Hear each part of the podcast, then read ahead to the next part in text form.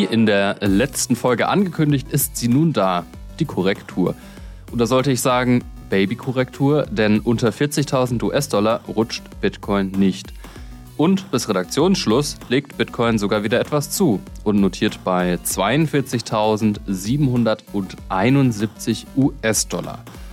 Und damit hallo und herzlich willkommen zum Recap Podcast, eurem Wochenrückblick auf den Crypto-Space von BTC Echo.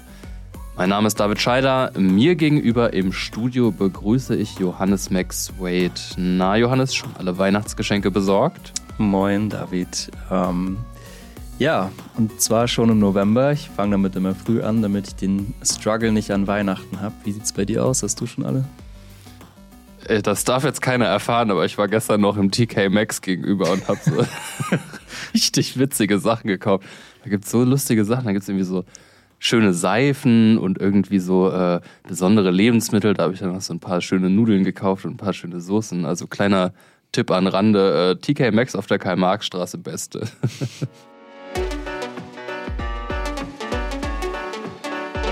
Achtung, dieser Podcast stellt keine Anlageberatung dar. Alle Aussagen dienen lediglich der Information und spiegeln die persönlichen Meinungen unserer Redakteurinnen und Redakteure wider. Der Redaktionsschluss für diesen Podcast ist Donnerstag, der 14. Dezember um 11 Uhr. Ja, bevor wir einsteigen, wollte ich an dieser Stelle nochmal Danke sagen. Den Recap-Podcast gibt es in dieser Form jetzt ungefähr seit zwei Jahren. Und dieses Jahr hat es richtig Spaß gemacht. Anfangs haben Sven Wagenknecht und ich den Podcast ja zu zweit gemacht. Mittlerweile haben wir zwei neue Podcaster im Team. Das sind Giacomo Mayhofer und du, Johannes McSwade. Und der größte Dank geht aber an euch da draußen, liebe Zuhörerinnen und Zuhörer an den Empfangsgeräten, nämlich für 249 Fans waren wir 2023 tatsächlich der Top-Podcast. Das freut uns mega. Und für 1697 Zuhörerinnen und Zuhörer waren wir inner, immerhin innerhalb der Top 10, äh, was auch genial ist. Und da freuen wir uns sehr und hoffen, dass ihr uns natürlich auch in 2024 die Treue halten werdet. Ja, jetzt aber genug der Danksagung. Ich würde sagen, wir kommen zum ersten Thema. Jo, ähm, zur Schlagzeile der Woche, wenn man so will. Eine Tochter der Deutschen Bank will gemeinsam mit Hochkarätern wie Galaxy Digital, dem Unternehmen von Mike Novogratz, wie wir wissen, ein Euro-Stablecoin begeben. David, du hast dich damit beschäftigt. Was ist da los? Ja, genau. Also es haben so ein paar größere Firmen zusammen eine neu, ein neues Unternehmen gegründet, das heißt All Unity. Das ist jetzt erstmal ein generischer Name, aber wenn man sich anguckt, wer dahinter steht, dann sind das Hochkaräter. Du hast es schon gesagt, dabei ist unter anderem eine Tochter der Deutschen Bank, die DWS. Ähm, genau, an dieser Stelle wichtig, dass es eben nicht die Deutsche Bank ist, sondern es ist eine Deutsche Bank-Tochter. Unter anderem dabei ist aber auch Galaxy und wer schon etwas länger im Crypto-Space dabei ist, der kennt Galaxy vor allem wegen seines CEOs Mike Novogratz, das ist der Typ, der sich mal, glaube ich, ein Luna-Tattoo auf den Arm hat tätowieren mm, lassen und no sonst regrets. auch immer wieder für schräge Aktionen im Crypto-Space bekannt ist. Klingt jetzt erstmal nicht so seriös, Galaxy ist aber seriös, keine Sorge. Und dabei ist auch noch Flow Traders, das ist so ein internationaler Market Maker. Ja, und die haben eben All Unity gegründet und das Ziel dieses Unternehmens ist die Entwicklung eines Euro-Stablecoins. Vielleicht noch Ganz interessant am Rande, dieses Unternehmen steht unter Führung des ehemaligen BitMEX-Vorstands Alexander Höppner, der auch, äh, ja, sagen wir mal, in der deutschsprachigen Kryptoszene ein sehr bekanntes Gesicht ist. Mhm, jo, also ähm, die Unternehmen sagen mir auf jeden Fall auch was. Absolute Hochkaräter mit Galaxy und ähm, ja, Deutsche Bank wird natürlich dann auch gerne in den Raum geworfen, aber in dem Fall ist es ja die Deutsche Bank-Tochter, wie du schon gesagt hast. Mich wird an der Stelle interessieren, weil ich mich auch damit beschäftige im DeFi-Space, wie ist dieser Stablecoin gedeckt? Genau, also das ist ähm, ein Stablecoin, der so auch vor allem durch Mika inspiriert ist. Markets in Crypto Assets, das ist die große europäische Kryptoregulierung und die hat auch ähm, Stablecoin-Regulierung ähm, beinhaltet die auch und dieser ähm, Stablecoin soll eben ein physisch gedeckter Stablecoin sein. Ne? Es gibt ja verschiedene Arten von Stablecoins. Also Stablecoins vielleicht für die, die ganz neu dabei sind, das sind Kryptowährungen, die den Kurs von Fiat-Währungen abbilden. Bekannt sind eben US-Dollar-Stablecoins. Da ist ein Token dieses Stablecoins soll immer ein US-Dollar wert sein. Und das kann man halt durch verschiedene Mechanismen sicherstellen. Manche funktionieren besser, manche schlechter. Der Crash von Terra Luna hat gezeigt, dass eben sogenannte algorithmische Stablecoins häufig nicht so gut funktionieren, vor allem in Extremsituationen.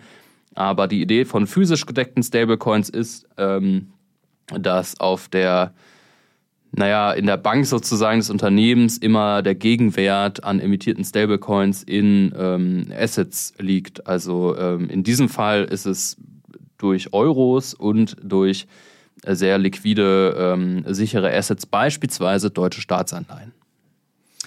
Ja, ähm, kommt die Ankündigung für dich äh, zufällig? Warum gerade jetzt? Ja, das ist ganz interessant. Also ähm, Sie selber begründen das tatsächlich auch durch Mika, wie ich gerade gesagt habe, dass da eben jetzt tatsächlich dieser harmonische rechtliche Rahmen da ist und damit ist halt eben auch der Schutz für die Marktteilnehmer da und das gibt dem ganzen Produkt vielleicht auch die nötige Seriosität, um damit dann an den Markt zu gehen. Und es lohnt sich vielleicht auch gerade einfach so Stablecoins rauszugeben, denn wir haben aktuell relativ hohe Zinsen. Das heißt, Staatsanleihen sind auch relativ gut im Vergleich, also wenn man das mit vor fünf Jahren äh, vergleicht, recht gut verzinst. Das heißt, es lohnt sich wahrscheinlich auch einfach diese Dinger zu emittieren und dann im Gegenzug ähm, gut verzinstes Staatsanleihen einzukaufen. Ähm, wann dieser Stablecoin dann tatsächlich an den Start geht, ähm, wird sich zeigen. All Unity selbst plant äh, mit 12 bis 18 Monaten. Äh, dafür brauchen sie aber noch eine E-Geld-Lizenz der BaFin, ähm, damit das endlich, damit das dann auch klappt. Genau. Ja, ähm, ich, mich würde aber deine Meinung äh, dazu interessieren, auch Johannes. Wir hatten im Vorfeld ja so ein bisschen darüber gesprochen und ich mache die News auch bullisch, richtig? Jo, an sich auf jeden Fall. Stablecoins sind für mich einer der greifbarsten Krypto-Anwendungsfälle, die es gibt.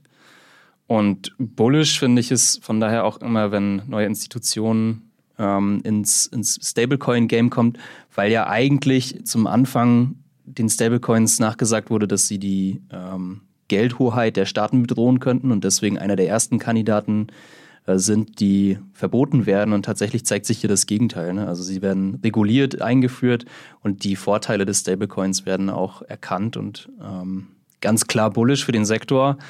Und natürlich auch bullish für die Unternehmen hinter den Stablecoins. Also Tether zum Beispiel, der größte Stablecoin im Markt, das ist ja ein Milliardengeschäft, was die machen mit relativ wenig Mitarbeitern. Ähm, auch weil du gesagt hast, die, die höheren Zinsen spielen da natürlich eine Rolle. Ne? Das heißt, Geld, das geparkt wird, das verdient ja dann erstmal Zinsen.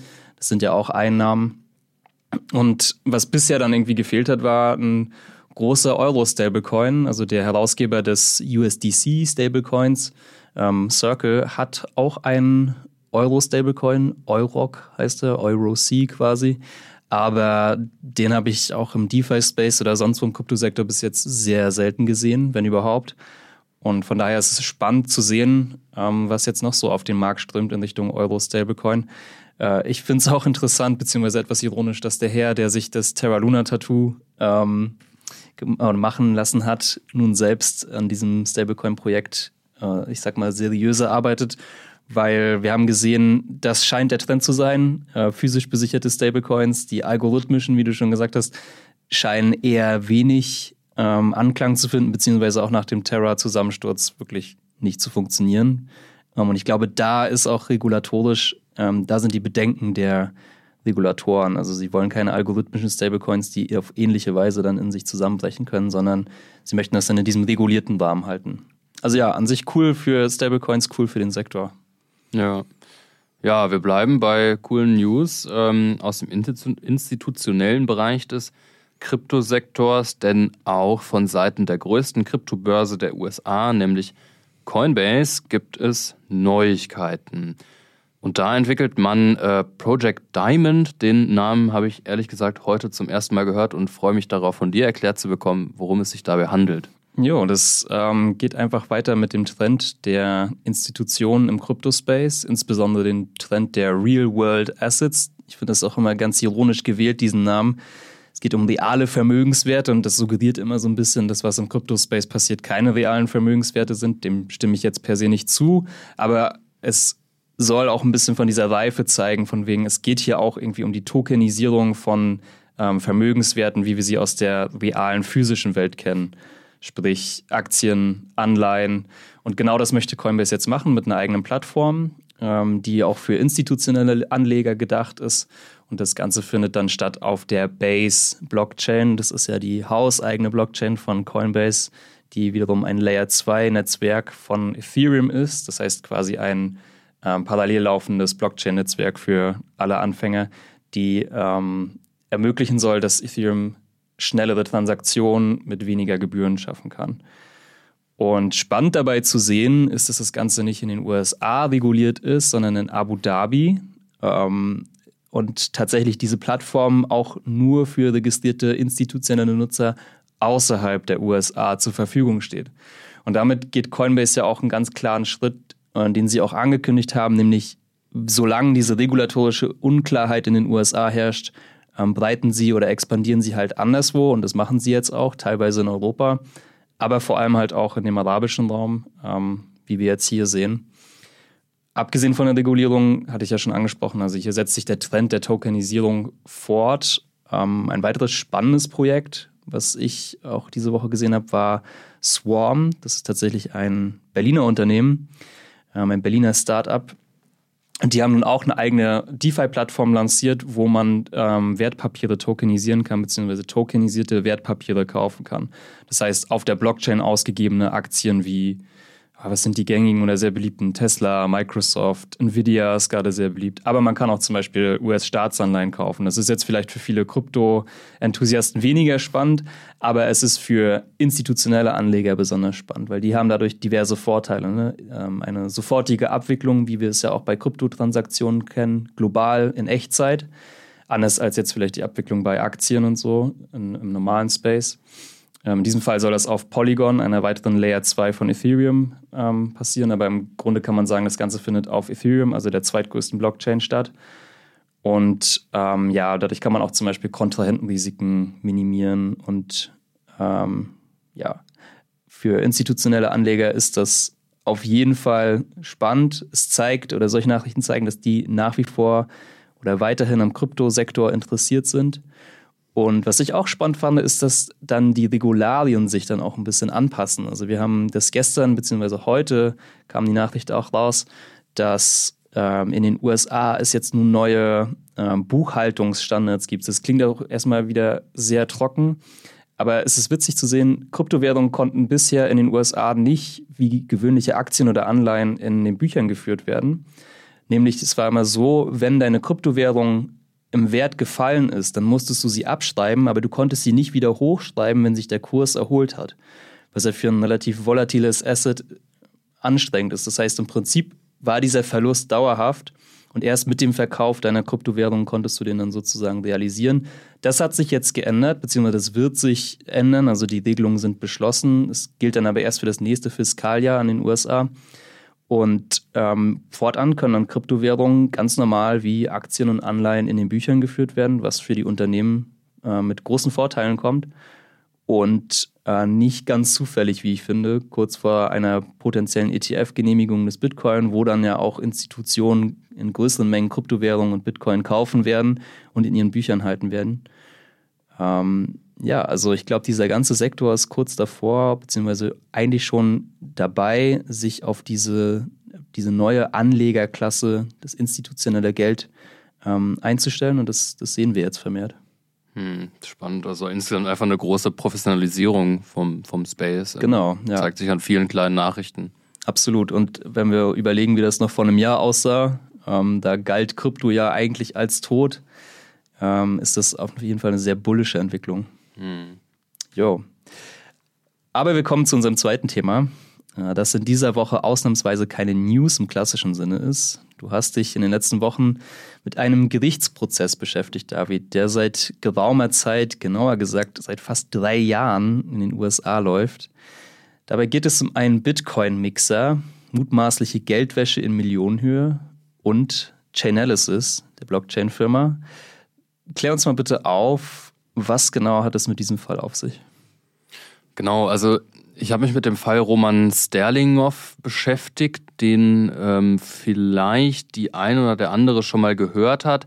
Erstmal so viel, also Sterlinghoff ist ein Russe schwedischer Herkunft, der im April 2021 am Flughafen in Los Angeles festgenommen wurde. Mhm. Und was wirft man ihm vor?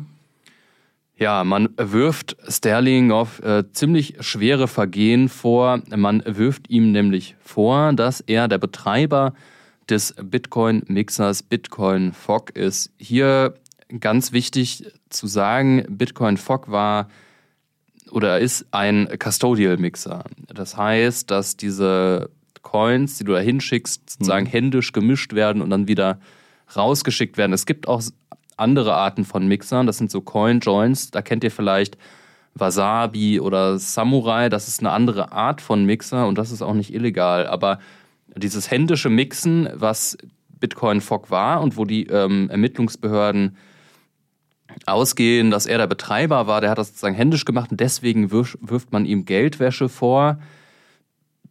Und ähm, laut Anklage geht es da um gewaschene Bitcoin im Wert von 335 Millionen US-Dollar und die sollen in erster Linie aus Darknet-Deals stammen, also Drogen, Waffen, das volle Programm.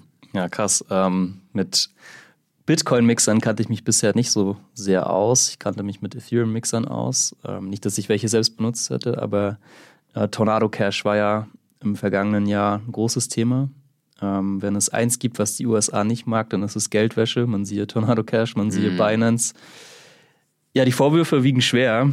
Ähm, aufgrund der unterstellten Fluchtgefahr sitzt Sterlinghoff seit seiner Verhaftung, also seit zweieinhalb Jahren, in Untersuchungshaft. Es wird vermutlich stichhaltige Beweise gegen ihn geben, oder? Ja, das ist genau der Punkt, mit dem ich mich beschäftigt habe. Dieser Fall ist nämlich deswegen so interessant, weil die Hauptbeweisquelle ist ein Gutachten der Blockchain-Forensikfirma Chainalysis. Das ist die größte Blockchain-Forensikfirma der Welt. Die ist mit über 6 Milliarden US-Dollar bewertet. Das ist ein richtig großes Unternehmen. Die geben auch häufiger so Berichte raus und ähm, sind also machen relativ viele viele Reports einfach auch so den Status quo von Kryptowährungen, ähm, können da relativ viel, viel rausfinden. Also was ist äh, Blockchain-Forensik ist einfach, ne, also die Blockchain ist transparent, das weiß jeder, der sich fünf Minuten mit Bitcoin beschäftigt hat. Ähm, mhm. Das ist die Idee, dass eben dieses Kassenbuch online ist, dass alles nachvollziehbar ist. Nicht mit Klarnamen, aber sobald die Verbindung zur echten Welt hergestellt ist und man einmal ähm, einen Klarnamen einer Adresse zuordnen kann, dann kann man sozusagen die Geldflüsse von allen Personen, ähm, also von dieser Person dann nachvollziehen. Und ähm, grob das macht Chainalysis. Die haben da bestimmte statistische Heuristiken, die dann sagen, naja, mit einer gewissen Wahrscheinlichkeit ähm, ist diese Person wahrscheinlich diese Adresse und dann sind alle anderen Adressen, die damit äh, in Verbindung stehen, auch diese Person. Und die sagen halt, ja, Roman Sterlinghoff ist eben der Betreiber von Bitcoin Fog. Wir können das hier nachweisen. Das Problem ist, dieses Gutachten ist gar nicht frei verfügbar und ähm, es versteht auch keiner. Mhm. Das heißt, wir stehen vor einer äh, Situation, dass ähm, Ermittlungsbehörden aufgrund eines Gutachtens, was nicht frei verfügbar ist, weil die das nicht ähm, preisgeben wollen, weil sie auf das Geschäftsgeheimnis ver weisen. Wir haben auch bei Chainalysis nachgefragt, auch mit uns wollten sie nicht sprechen. Ähm, und auf Basis dessen wird jemand eingesperrt. Dieser Roman Sterlinger, ich hatte es am Anfang erwähnt, sitzt seit 2021 in Untersuchungshaft. Das sind zweieinhalb Jahre. Das Gerichtsverfahren wurde immer wieder verschoben. Er hat mittlerweile ein Anwaltsteam, was auch versucht, ähm, dagegen vorzugehen. Bisher ist es ihnen nicht gelungen, weil eben Roman Sterlinghoff auch russischer Staatsbürger ist. Das begründet so ein bisschen die Fluchtgefahr. Ähm, will ich jetzt nicht bewerten, wie, also ob das jetzt ähm, tatsächlich deswegen, deswegen abhauen würde oder nicht. Aber ich würde schon sagen, also irgendwann muss man mal ein Verfahren anstrengen und ähm, ja, man muss auch die, die Beweismittel, die es eigentlich gegen diese Person gibt, dann zumindest ähm, durchsichtiger machen, sodass dann auch die Verteidigung überhaupt nachvollziehen kann, ob ähm, da Chainalysis möglicherweise auf den richtigen oder eben falschen ähm, den Finger zeigt. Hm. Ähm, weißt du, welche Argumente die Verteidigung überhaupt hat?